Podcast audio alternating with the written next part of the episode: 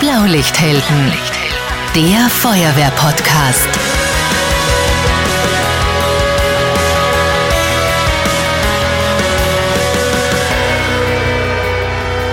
Diese Folge wird präsentiert von Palfinger, mehrfach ausgezeichnet als feuerwehrfreundlicher Arbeitgeber. Servus, hallo und herzlich willkommen beim Feuerwehr-Podcast Blaulichthelden. Ich bin Marcel Kilic und wir schauen uns heute eine riesige internationale Feuerwehrübung an. Wir alle kennen natürlich die Feuerwehrübungen bei uns im Ort. Da gibt es auch größere Übungen, zum Beispiel auf Unterabschnittsebene. Und dann gibt es auch internationale Übungen auf EU-Ebene. Staaten können im Katastrophenfall ja internationale Hilfe anfordern über den EU-Zivilschutzmechanismus. Und damit das im Fall des Falles auch gut funktioniert, wird natürlich auch international geübt. Letzten Herbst hat so eine riesige Übung stattgefunden. EU-Modex steht für EU Module Exercises, also übersetzt EU-Modulübung. Und diese ganz konkrete Übung heute, die heißt Romodex. Ro steht für Rumänien, weil dort war die Übung. Über 500 Einsatzkräfte waren vor Ort. Fünf Nationen waren dabei, Bulgarien, Deutschland, Moldawien, Rumänien und Österreich. Österreich war mit zwei sogenannten Modulen dabei. Aus Salzburg das Modul HCP steht für High Capacity Pumps, also Großpumpen mit 45 Einsatzkräften und aus Niederösterreich das FRB-Modul Flood Rescue Using Boats, also ein Modul mit Booten und mit 82 Feuerwehrmitgliedern. Zwei Kameraden, die dabei waren, die sind heute im Feuerwehr-Podcast Blaulichthelden zu Gast. Brandrat Markus Unger, Kommandant der Freiwilligen Feuerwehr Mannsdorf an der Donau und stellvertretender Bezirksfeuerwehrkommandant in Genserndorf. Bei dieser Übung war er Deputy Operations Officer Klingt cool. Sozusagen der stellvertretende Einsatzleiter von diesem EU-Modul. Herzlich willkommen, Markus. Danke für die Einladung.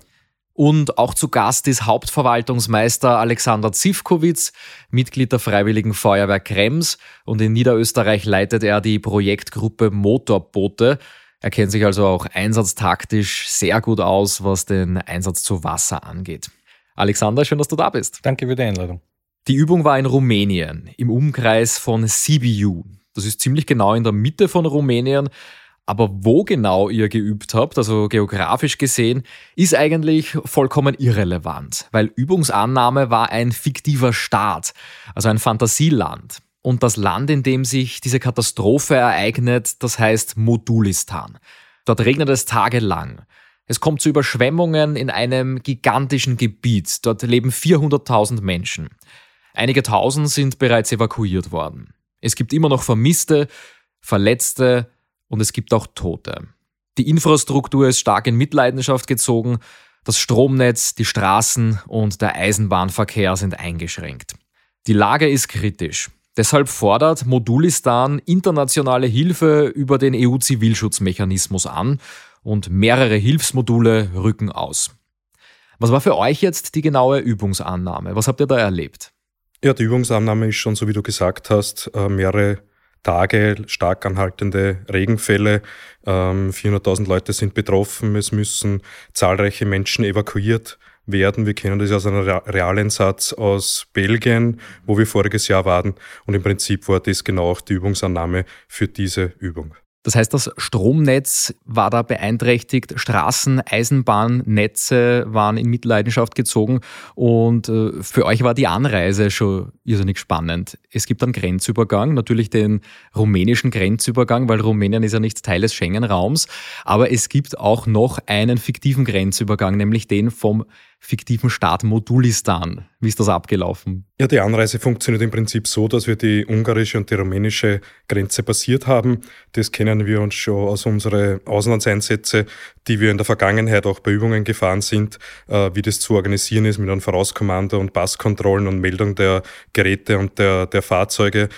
Der die große Herausforderung war aber, dass wir diesen Point of Registration, wo wir uns mit dem Vorauskommando äh, gemeldet haben, zwar zeitgerecht erreicht haben, aber in der Übungsannahme dieser nicht mehr besetzt war und unser Zug dann zwischengepackt wurde.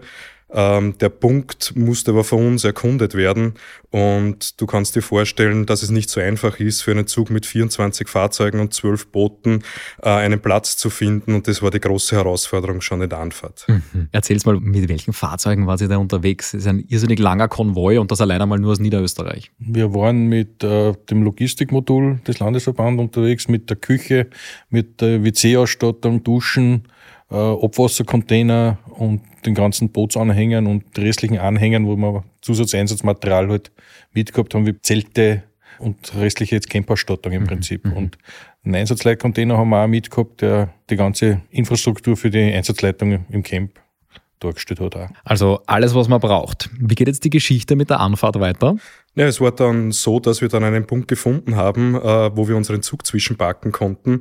Und das war nicht ein Teil des Übungsszenarios, nämlich die Verhandlung mit dem dort ansässigen Gastwirten, weil der war nicht, nicht besonders erfreut, dass wir dort seinen ganzen Parkplatz verparkt haben. Und da hat schon einiges an Verhandlungsgeschick erfordert, äh, um ihm gut zu stimmen. Immer noch eine Stunde stehen, noch eine Stunde stehen und wir fahren eh gleich. Und bis wir dann endlich einmal ähm, den Punkt für die Zollkontrolle bekommen bekommen haben. Und wir haben uns schon gefreut, dass wir endlich, weil wir waren dann schon weit mehr als wir 16 Stunden gut unterwegs und äh, wollten endlich im Raum des Camps ankommen, um aufbauen äh, starten zu können. Das wäre auch meine Frage. Ist das Teil der Übung, euch da nach so einer stundenlangen Anreise auch noch zu stressen und da äh, noch mehrere Stunden warten zu lassen? Oder was schlecht organisiert? Oder ist das so der letzte Tropfen, den man braucht, damit euer Geduldsfass auch noch übergeht? Ja, das war schon ein Teil der Übung, um zu schauen, wie reagieren wir unter, unter Stress. Ähm, es hat dann noch den Auftrag gegeben, bevor wir zu dieser Zollkontrolle fahren, uns mit dem bulgarischen Modul ähm, zusammenzurufen und unbedingt gemeinsam bei der Zollkontrolle einzutreffen. Ähm, der Kamerad von den Bulgaren war zwar sehr bemüht. Wir haben dann über Telegram auch unsere Standorte ausgetauscht und nach einer halben Stunde sind wir dann schließlich draufgekommen, obwohl er immer wieder gesagt hat, er ist behind of you. Und er sieht schon unsere Autos, dass er eigentlich doch 30 Kilometer entfernt war und nicht unsere roten Autos mit der Feuerwehraufschrift gesehen gesehen hat, sondern die Salzburger. Sondern die Salzburger, das habe ich mir gedacht. Okay, das heißt, irgendwann einmal habt ihr die Kameraden aus Bulgarien dann getroffen. Die Führungsunterstützung, also die Führungszug, hat sicher irgendwann einmal einen Bulgaren getroffen, hätte ich gesagt. Gut, okay. Grenzübergang war dann, glaube ich, unproblematisch. Grenzübergang haben wir gut geschafft.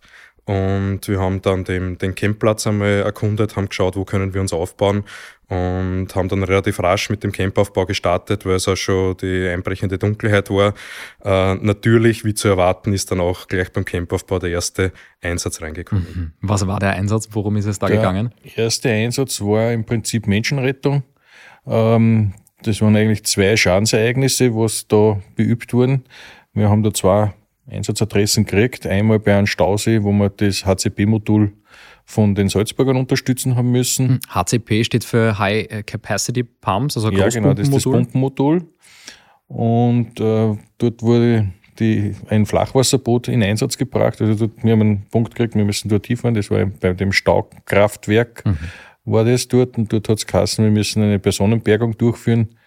Äh, wir haben unsere äh, Flachwasserboote abgeladen, haben die mit dem Kran über die Staumauer hinuntergehoben und haben dort dann äh, noch Einweisungen, wo das in der Nacht ist. Wir haben das Gelände ja auch nicht gekannt, die ganzen Gefahrenhinweise, äh, wie da ist eine Leitung quer durch den Stausee, äh, tut dieser Seil noch im Wasser, was man nicht sieht, dort müssen wir den Motor rausgeben. Mhm. Die Informationen habe ich dieser Mannschaft, die was da mit mir mit war, äh, mitgeteilt. Die sind dann dort hingefahren und haben dort in, irgendwo am Stausee dann auf den Punkt, was sie uns gesagt haben, die Personenrettung bzw. Bergung durchgeführt, weil mhm. die Person war dann fiktiv verstorben dort. Das heißt, mhm. war nur mehr eine Bergung in dem Fall bei uns. Das war auch sicher einer der größten Herausforderungen, gleich am, am, ersten Tag nach der Anreise den Einsatz zu fahren und vor allem dann in der Finsternis, um auch die Sicherheit für unsere Kameraden zu gewährleisten, eben das gut zu erkunden, zu hinterfragen, was sind die, was sind die Gefahren, äh, wie schaut der Einsatzraum aus,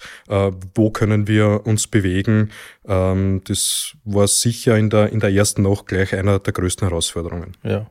Man, die große Glück, was wir gehabt haben, sie haben unsere Gruppe, also mich, zu einer Einsatzeinheit geschickt, mit dem ich Deutsch verständigen habe können. Also war für mich persönlich eine Erleichterung. und habe mit denen das dort abgehandelt und die haben uns wirklich so gut wie es geht alle Informationen für dieses mhm. Einsatzszenario mitgeteilt. Und das ist eigentlich relativ reibungslos und schnell abgearbeitet worden. Das ist mhm. eine Modul.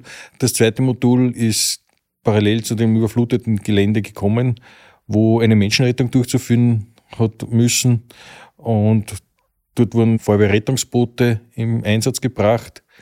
Und die Problematik, wir sind gewohnt, dass wir bei einem Fluss oder bei einem Hafenbecken die Boote über eine Rampe hinunterlassen und nicht irgendwo in der flachen Ebene mit dem Hänger ein bisschen ins Wasser fahren und dann das Boot hinuntertauchen. Also da war schon die Challenge, dass wir die Boote ins Wasser bringen, ohne ein Kranfahrzeug, weil in dem Fall war kein Kranfahrzeug mit zu diesem Einsatzort. Und Dort haben wir dann noch die Boote ins Wasser gebracht. Die Mannschaften wurden mit Scheinwerfern und, und einer kurzen Lageeinweisung, wie das Gelände dort ausschaut, mit einer Karte ähm, eingewiesen.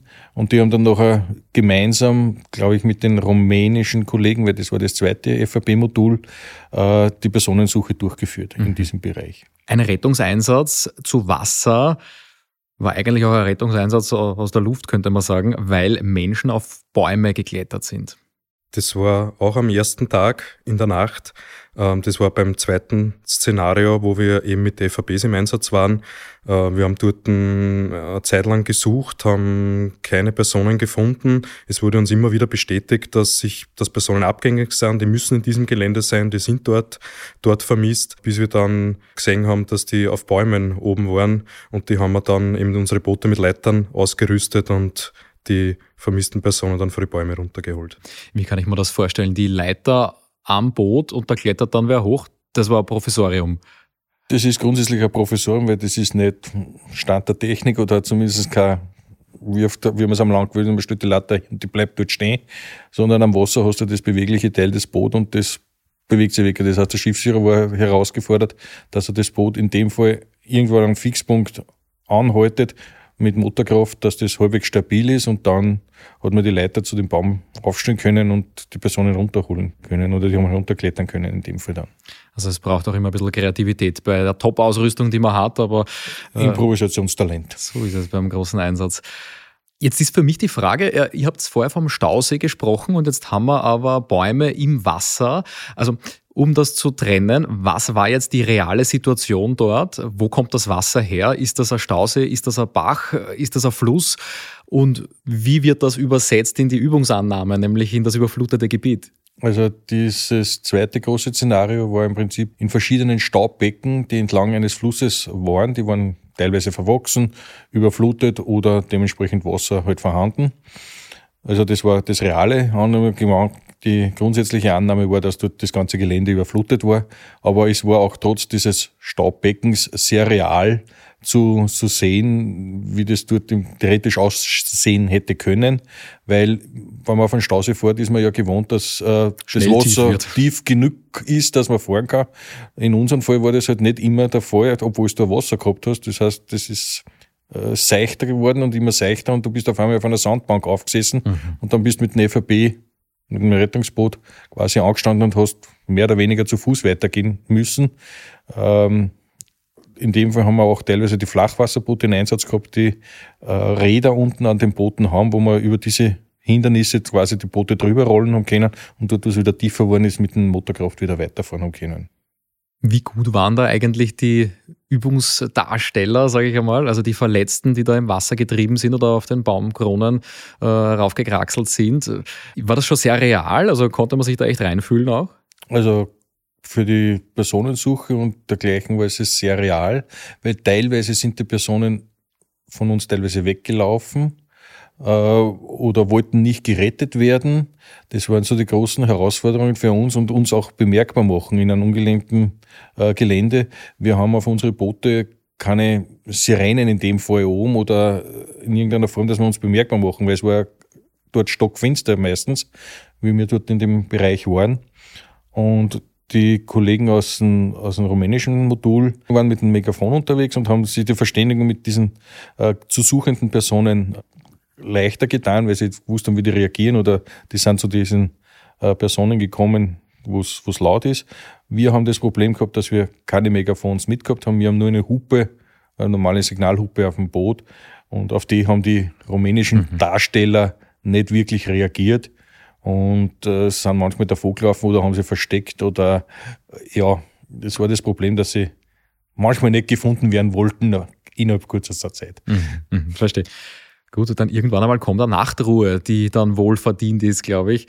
Wie schaut das aus? Also es war Mitte Oktober, war es äh, von den Temperaturen her aushaltbar oder ist man da dann eh schon so müde, dass eigentlich völlig wurscht ist, ob es drei Grad mehr oder weniger hat?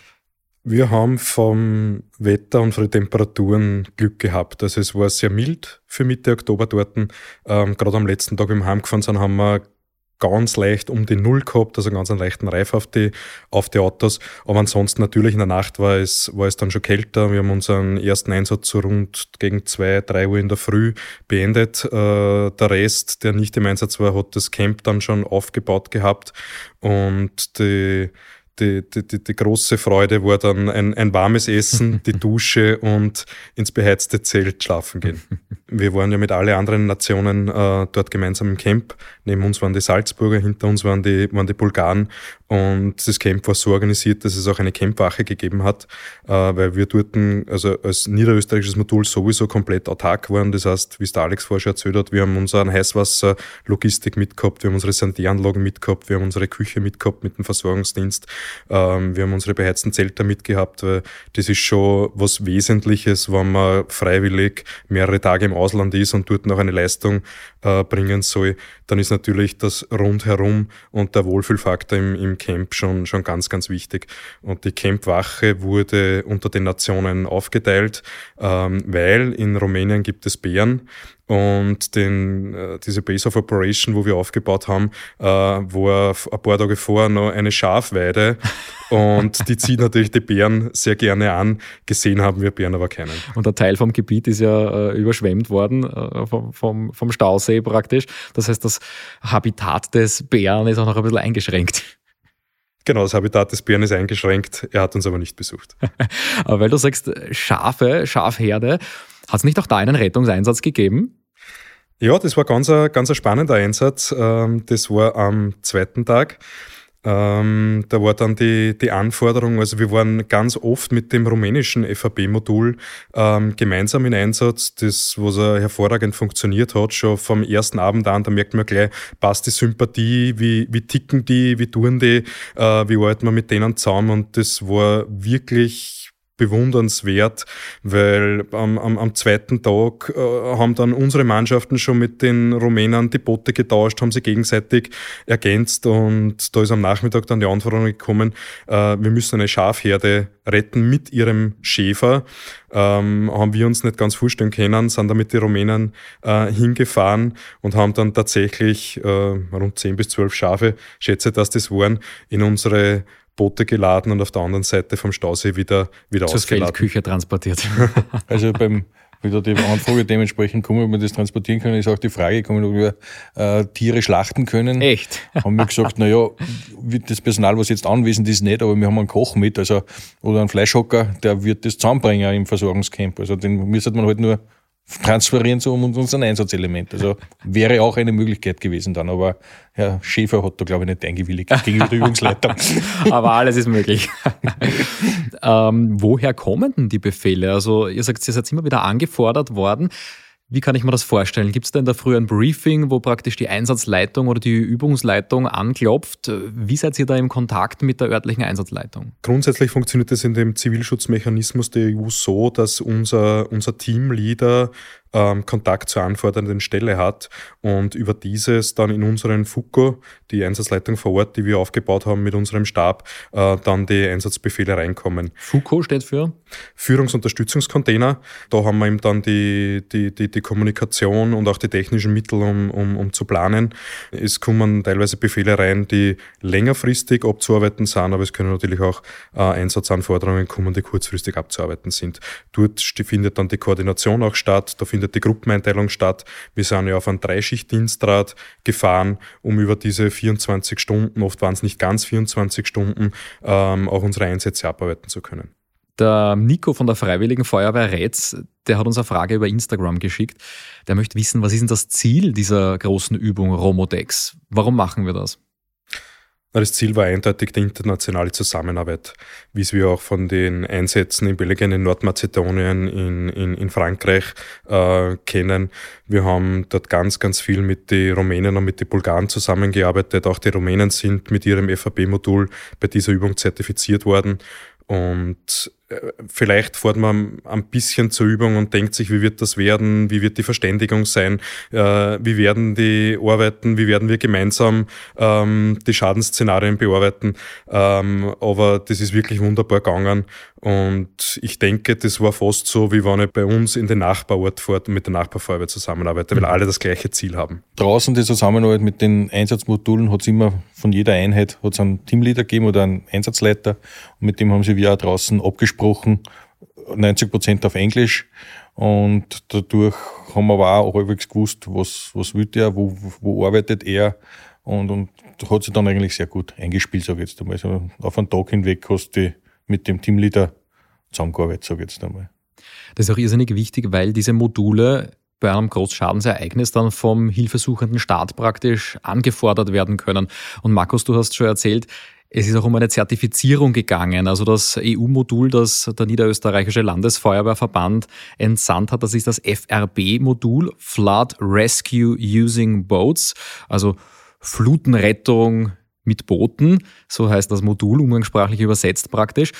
Und um da im EU-Mechanismus teil zu sein, braucht es eine offizielle Zertifizierung. Und in dieser Übung seid ihr praktisch final zertifiziert worden. Ist das so richtig? Genau, das ist richtig. Also das war, das war auch das Spannende für uns. Was wird uns dort erwarten? Es hat ja schon im Frühjahr eine Tabletop gegeben. Also da ist einmal von der EU angeschaut worden, was haben wir für Fahrzeuge, in welchen Zuständen sind, welche Geräte haben wir.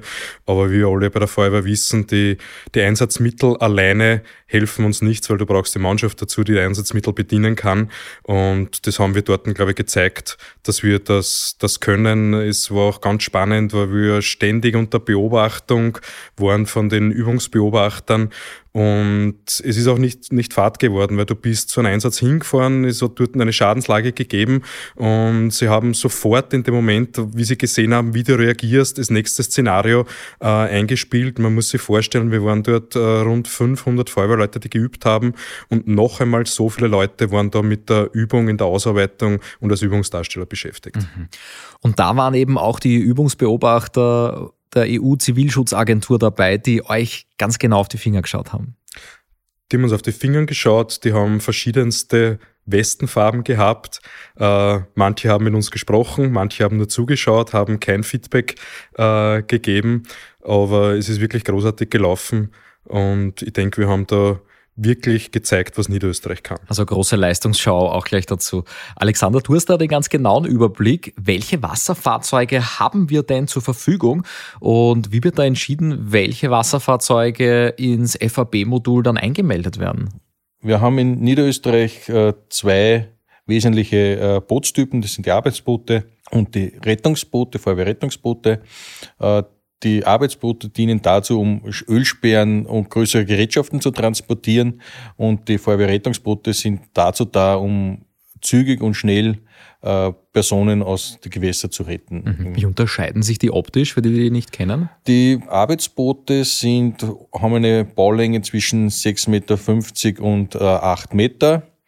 Und die Feuerwehrrettungsboote haben eine Länge von 6 Meter und sind flacher und äh, nicht hochgebaut, sage ich jetzt einmal. Mhm. Haben meistens mhm. einen Motor. Äh, von den verschiedenen Bootstypen haben wir eine Anzahl, von den A-Booten haben wir in Summe 31 Stück.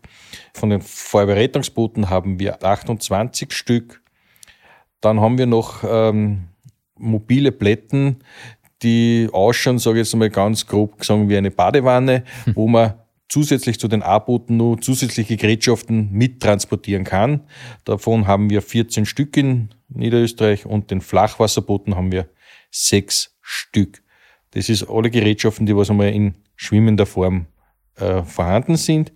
Zusätzlich gibt es noch einen KHD-Container, wo verschiedene äh, Ausrüstungsgegenstände für den Wasserdienst und Hochwasserschutz äh, enthalten sind.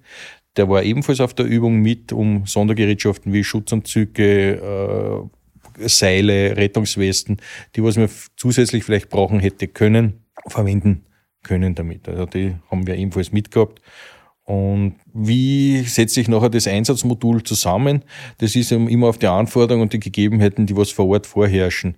Unsere Überlegung war, dass wir diese Bootstypen halbwegs gleichmäßig aufteilen. Wir haben in unserem Fall mitgehabt äh, ein großes A-Boot mit acht Metern und ein kleineres mit äh, 6,50 Meter haben wir mitgehabt. Das waren die zwei großen Elemente. Und bei den FABs haben wir vier flache Feuerwehrrettungsboote mitgehabt und die Flachwasserboote. Und daraus haben wir nachher die Einsatzszenarien abgearbeitet.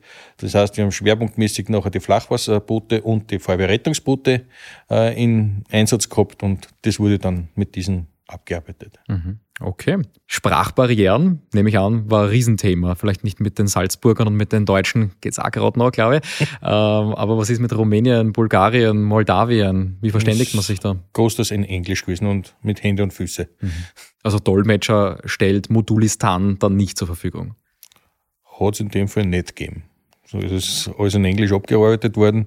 Äh, das wurde auch überprüft von diesen Beobachtern. Und da haben sie schon, sie, okay, wenn jetzt der Rumäne vielleicht Deutsch kennen hat, hat er gesagt, nö, nö, du darfst nur in Englisch kommunizieren. War natürlich mit der Vokabelgeschichte dann immer ein bisschen ein Problem, aber man hat das gleiche Ziel gehabt und man hat eine Lösung und die Vokabeln dazu gefunden. Mhm. Verstehe, okay. Auf jeden Fall waren alle Nationen dort wortwörtlich im gleichen Boot. Die Übungsleitung hat irrsinnige Stressoren ausgegraben. Also die waren echt gut darin, von der Anfahrt angefangen bis durch die ganze Übung hindurch überraschende Ereignisse auszugraben. Eines war zum Beispiel ein Bombenfund im Camp. Was ist da passiert? Ja, der der, der, der Bombenfund wurde angekündigt, wenn ein Teil der Mannschaft im Camp war und der andere Teil äh, draußen auf der, auf der Übung. Da hat man im Prinzip auch unsere, unsere Sicherheitspläne, die wir eingemeldet haben. Wie verhalten wir uns, wenn so ein Fall eintritt? Wo sind die Sammelpunkte? Wo melden wir? Was hat man, hat man da überprüft? Das Camp wurde dann mit dem Campleiter, der was definiert gewesen ist, hat der Camp äh, evakuieren lassen. Die haben sich in einen geplanten Sammelraum gesammelt. Dort wurde nachher die Vollzähligkeit oder die Mannschaftsstand überprüft, ob alle, die was im Camp sein müssen, auch da sind und die was draußen sind, die halt gegengerechnet und somit hat das dann auch gepasst. Also egal in was für einer Situation man halt gerade war, hat man zum Sammelpunkt gehen müssen und dort nachher verweilen. Ja, besonders lustig war bei der Bombendrohung ist natürlich die Anordnung, sofort ähm, sie zum Sammelplatz zu gehen und einfach den Mannschaftsstand zu kontrollieren, ob alle da sind. Und ein Kamerad ist gerade in der Unterhose mit dem Handtuch in der Hand aus dem, aus dem Duschcontainer rausgekommen ähm, und der ist dann auch natürlich so angetreten. Na, sofort hast sofort. sofort ist sofort. Zum Glück ist dann keine Bombe gefunden worden, dafür aber was anderes, nämlich eine hoch ansteckende Seuche. Neues Szenario. Neues Szenario, eine hochansteckende Seuche. Ähm, da genau das gleiche Thema. Wie reagiert man? Es hat dann bei uns im Camp äh, Maskenpflicht gegeben.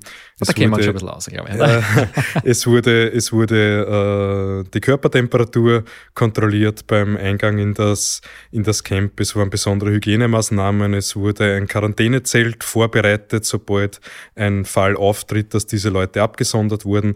Ähm, und da haben wir halt insgesamt über die Übung, muss man sagen, mit unserem Feuerwehrmedizinischen Dienst, den wir mitgehabt gehabt haben, auch gepunktet, den wir also in erster Linie für die Eigensicherheit mithaben, ähm, die was natürlich auch mit der Seuche gefordert waren, aber auch äh, in den Einsätzen dann oft ähm, hinzugezogen worden sind äh, für die Erstversorgung der fiktiven verletzten Personen. Also die Übungsleitung war irrsinnig kreativ, da alle möglichen Szenarien heraufzubeschwören, die irgendwie passieren könnten bei so einem Großschadensereignis. Demonstrationen, auch äh, Meinungsverschiedenheiten der wichtigen politischen Akteure, äh, unbefugte Personen im Camp aber eben auch Dinge, die äh, wieder ein bisschen bodenständiger sind. Zum Beispiel Giftfässer, die es dann plötzlich zu bergen gilt, die da irgendwo ihren Weg ins Überschwemmungsgebiet finden. Wir haben in Zusammenarbeit mit dem rumänischen Modul haben wir eine Schadstoffeinheit zu einem gewissen Punkt transportieren müssen mit unseren Booten.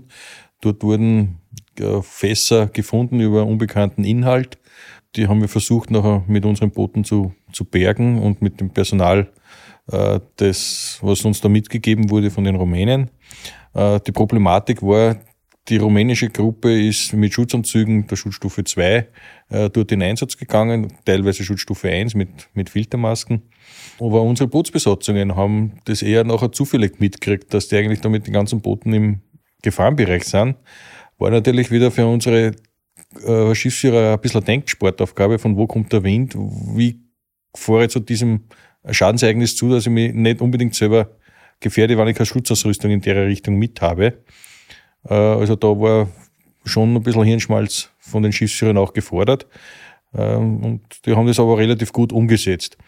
Ein weiteres, nicht unwesentliches äh, Element, was, was wir an Szenarien bekommen haben, war ein Wassertransport. Wir haben 1000 Liter Trinkwasser zu einer abgelegenen Station transportieren müssen. Da haben sie uns äh, Wasserfässer mitgegeben und Trinkbehälter und äh, Trinkflaschen. Die haben wir natürlich äh, austransportieren müssen an zwei verschiedene Standorte. Äh, aufgrund der Menge ist es natürlich nicht in ein Boot eingegangen, es sind mehrere Boote dann gefahren, die das nachher ausgeteilt haben. Also Logistik einfach ein Riesenthema. Wie schaut es aus mit Spritversorgung für so viele Fahrzeuge, für so viele Boote, für 500 Mann? Ist man da gut versorgt?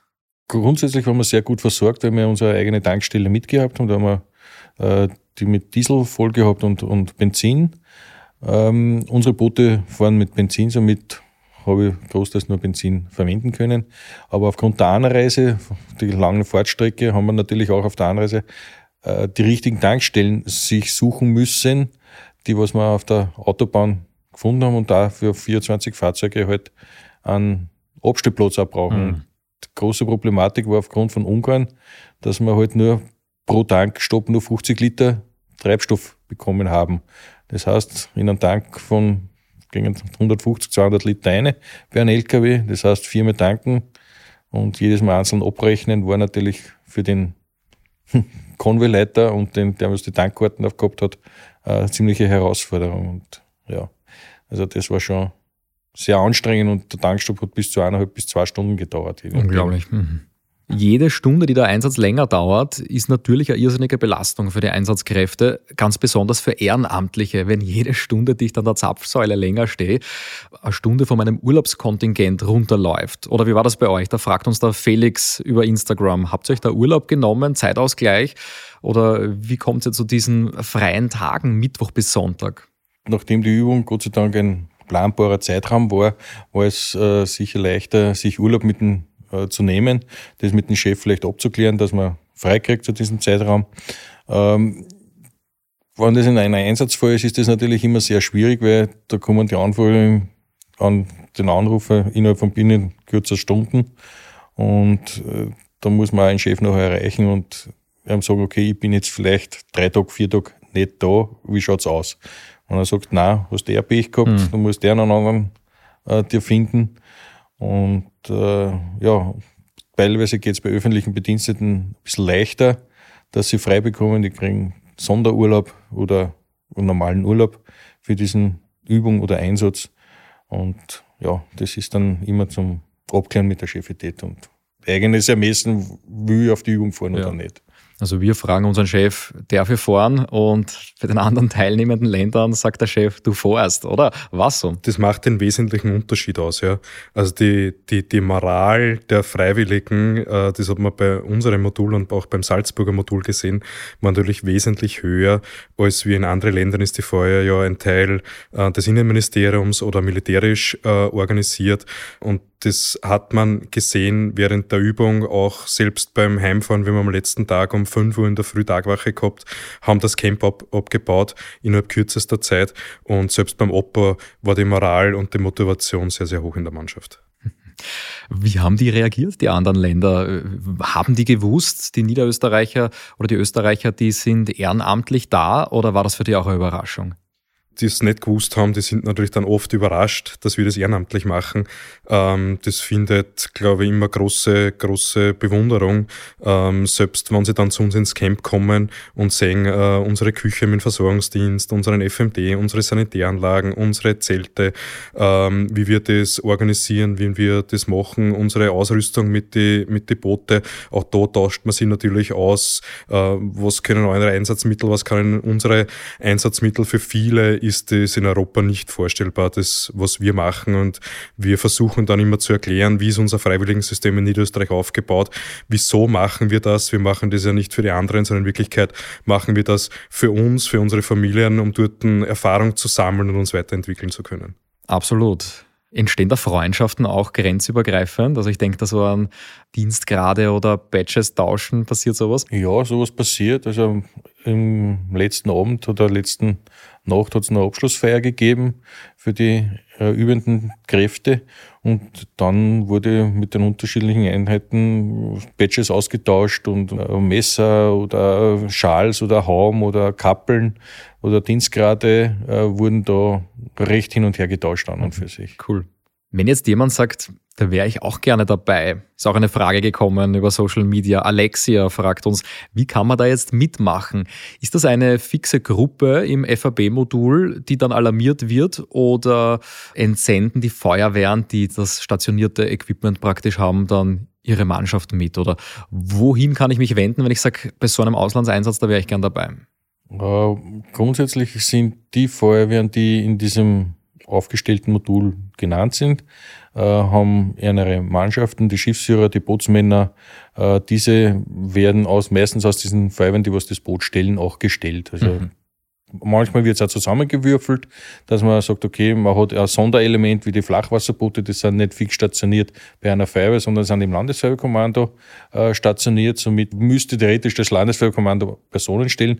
Da wird aber dann meistens auf die Arbeitsgruppe Boote zurückgegriffen und äh, zum, Gruppen, äh, zum Teamleader gesagt, bitte schau dir um, ich brauche zwölf Mann für die Flachwasserboote zum Besetzen.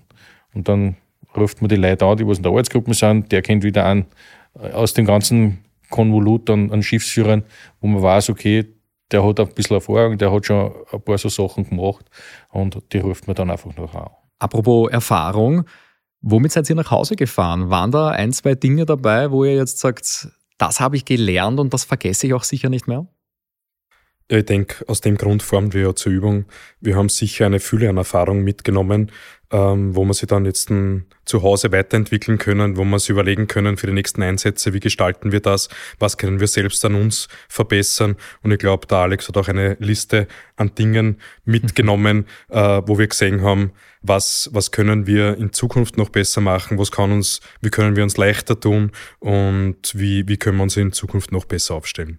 Markus Unger und Alexander Zivkovic. Vielen Dank, dass ihr die Erfahrungen von dieser riesigen Übung mit uns teilt. Dankeschön. Sehr gerne. Danke, sehr gut. Ja, gut 1700 Kilometer hin und retour waren die Einsatzkräfte da unterwegs. Von Österreich nach Rumänien und zurück. Ja, und jetzt zu Gast im Feuerwehr-Podcast Blaulichthelden. Bei dieser Folge waren wirklich viele spannende Insights dabei, die nicht alltäglich sind. Grenzübergreifende Einsätze und natürlich auch Übungen sind immer mit Organisation, mit Administration verbunden. Und wie es wirklich ist, wenn man dann am Grenzübergang steht, das haben der Markus und der Alexander echt gut beschrieben. Ich hoffe, das war für euch genauso spannend wie für mich und ich freue mich, wenn ihr bei der nächsten Folge wieder dabei seid. Bis dahin, ciao, servus und gut Wert.